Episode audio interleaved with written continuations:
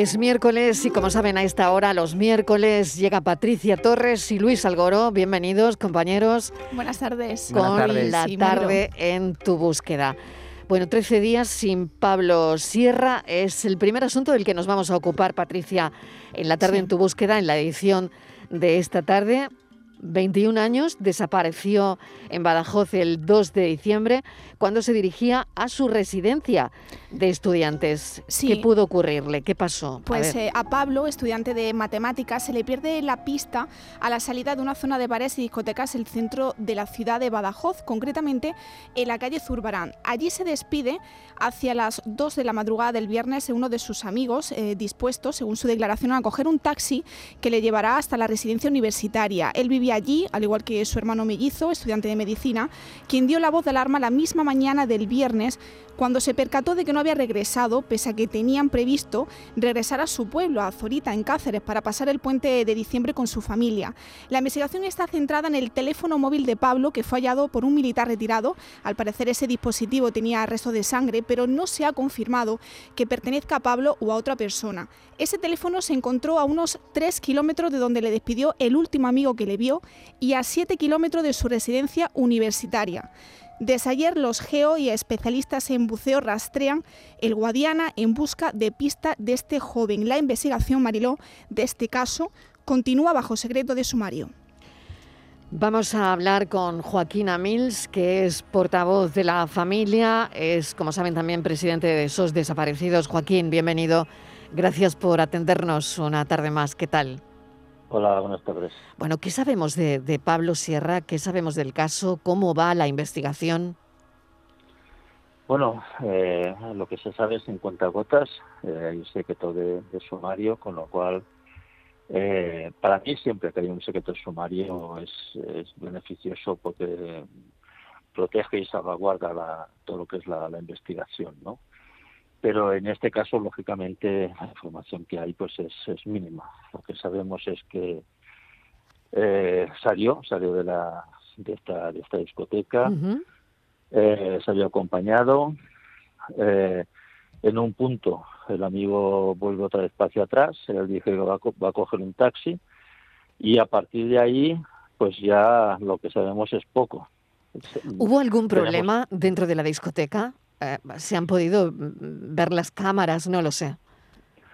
Eh, dentro de la discoteca no hay ningún problema. En, eh, en, la salida él tropieza con un muchacho, se le cae a este muchacho el iPhone. Pablo le dice no se preocupe, que él le paga la reparación, si hay que cambiar la pantalla o si estuviera estropeado y, y hiciera falta pagar uno nuevo. la familia conoce a este muchacho, los amigos también conocen a este muchacho y no pasa nada, es decir, quedan cordialmente y siempre cambian los teléfonos y, ya está.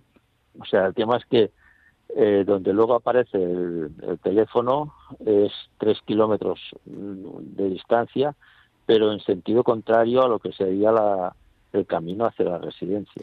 ¿Y el teléfono eh, que aparece es el suyo o el teléfono de la otra persona? No, es el suyo. Es el suyo.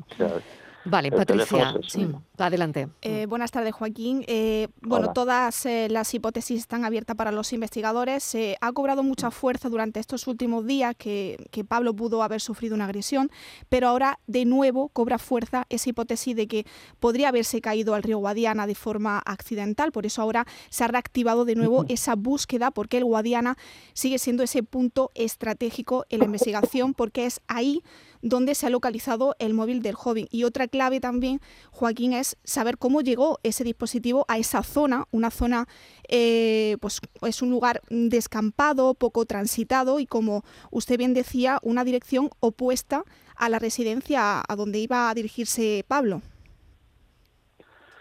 Claro, eh, para mí una de las de las claves de todo es el teléfono. El teléfono mm.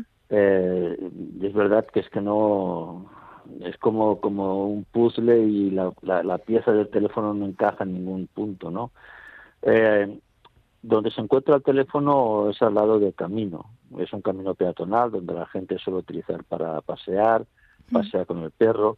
Allí no hay una carretera ni hay nada donde pase un coche y sea lanzado el teléfono, con lo cual significa o que la persona se le cae o, o, lo tira, lo deja caer, porque tampoco lo tira, porque si le quieres desprender de este teléfono, el Guadiana, el río lo tienes como a 15 metros, entonces vas y lo tiras en el río, ¿no? Es decir, para mí una de las, de las incógnitas que, que, le, estamos dando vueltas y vueltas y no paras de pensar es el teléfono, ¿qué hace ese teléfono allí? ¿no? ¿Cómo llega allí? Sin duda, la policía tenía muchos datos, mucha información de las cámaras que recogen a, a Pablo, eso nos consta. Eh, no sabemos qué contienen las cámaras porque está el secreto sumario y lógicamente no pueden, no pueden decirlo.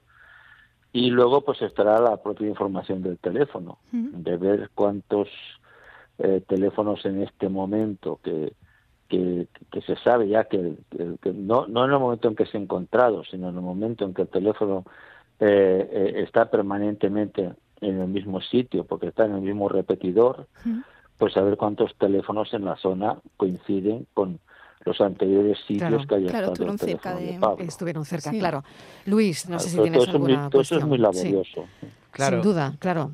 Sí, eso es lo que... Joaquín, buenas tardes, muchísimas gracias por atendernos. Eh, sí que es cierto que, claro, que, que, que, bien hablábamos de ese teléfono móvil, ¿no? De la posibilidad que ese teléfono móvil no haya caído allí de forma accidental, sino que haya posiblemente a lo mejor alguna persona que lo haya puesto en ese lugar, ¿no? Porque, claro, se está centrando evidentemente esa búsqueda en el río Guadiana, en toda la zona, pero eh, respetando, por supuesto, eh, ese secreto de sumario, la investigación tendrá varios puntos porque también otra posibilidad es eso, ¿no? Que si finalmente hubiese sido una agresión, alguien ponga allí el móvil para despistar la zona donde se encuentra realmente Pablo, ¿no? Claro, en una investigación, sea la parte de, investigación por policía judicial o la parte de búsqueda, siempre está descartar. O sea, yo siempre digo que, que lo que lo que hacemos eh, el, 90% de las veces es descartar lo que no puede ser, ¿no? Hasta que al final te quedas con lo que puede ser y las pistas ya que, te conduzcan a lo que ha sucedido. Eh, ahora mismo lo que estamos haciendo es, o lo que está haciendo policía es lo mismo, descartar. Es decir, ¿Puede ser que Pablo esté en el río? Bueno, pues es una de las hipótesis. Eh, ¿Qué hay que hacer entonces? Pues buscarlo en el río y, y, si no, no está, pues descartar esa zona. Eh, ¿qué, ¿Por qué se busca ahora si antes se había buscado? Porque antes se buscó, pero se buscó en la orilla. Se mm. buscó de una forma superficial. Más, más, superficial y, mm. por parte de, Protección Civil, mm. estaba, por, por, supuesto, Policía Nacional eh, mandando la búsqueda, pero prácticamente era voluntariado. Ahora sí es ya buscando en el río, en el fondo del río, drones para los sitios donde no, no, se puede llegar por, por maleza, etcétera, por lo que sea.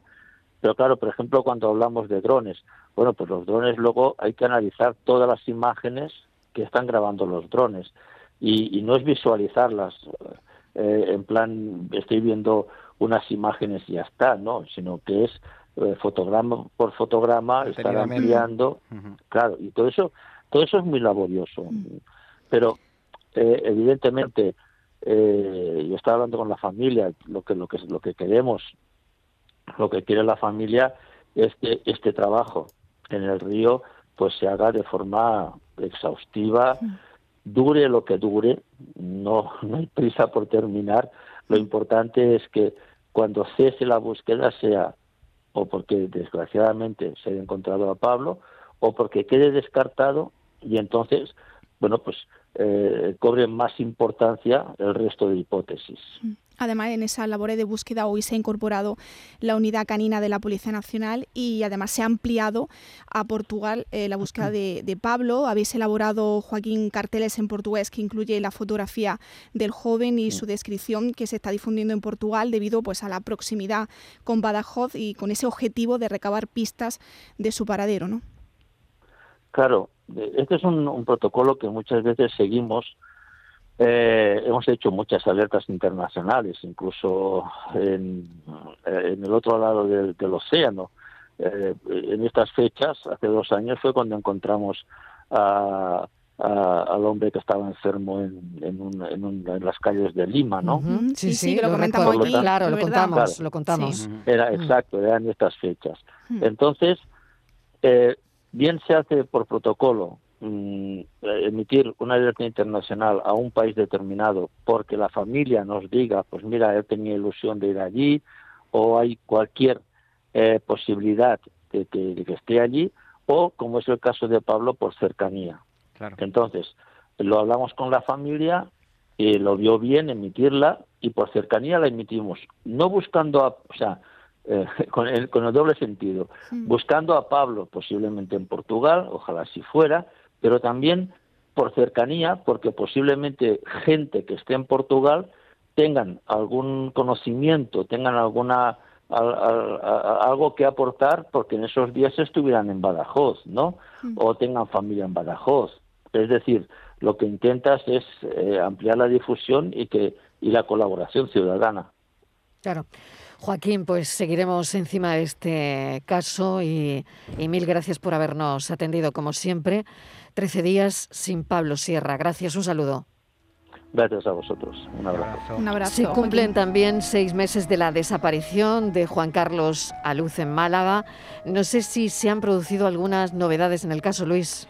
Pues Marilo, seis meses ya desde que desapareciese en la zona de Portada Alta, en la capital eh, malagueña. Era ese 13 de junio a las 3 menos cuarto, cuando se dirigía a ver a su nieto a casa de su mujer en Gamarra, como solía hacer cada día. Él estuvo allí, sin embargo se despidió con un simple adiós. La familia lo notó entonces un tanto apagado y desde entonces no hemos sabido nada de la única señal, como siempre recordamos, la da en la zona del Limonar, que es una zona de la capital malagueña, y en esa zona es donde se han hecho las principales batidas y búsquedas.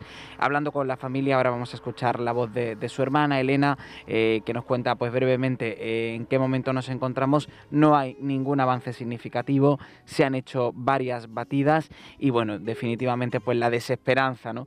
Eh, cae, recae sobre la familia cuando van pasando los meses y no tienen ninguna información. Pero creo que es mejor, Marilo, que escuchemos a Elena, la hermana de Juan Carlos. La verdad es que estamos bastante desesperados, pues que desde el 24 de septiembre que la policía nos dijo que el móvil, por lo que habían visto, no tenía nada de, llamadas extrañas ni nada, pues la verdad es que estamos ya desde entonces desesperados, porque es que ellos ya no dicen nada y nosotros es que no sabemos lo que hacer, la verdad. Estamos un poco desesperados porque no tenemos ayuda ninguna.